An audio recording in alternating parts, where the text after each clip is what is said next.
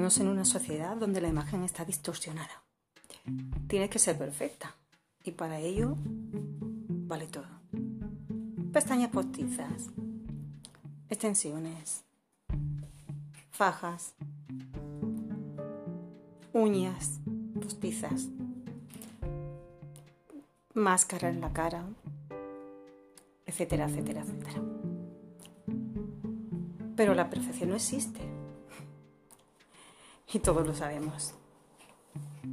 Yo te propongo volver a los orígenes.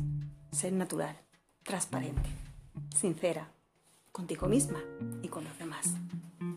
Te propongo cambiar tu forma de pensar. Acercarte al maravilloso mundo de la aromaterapia y la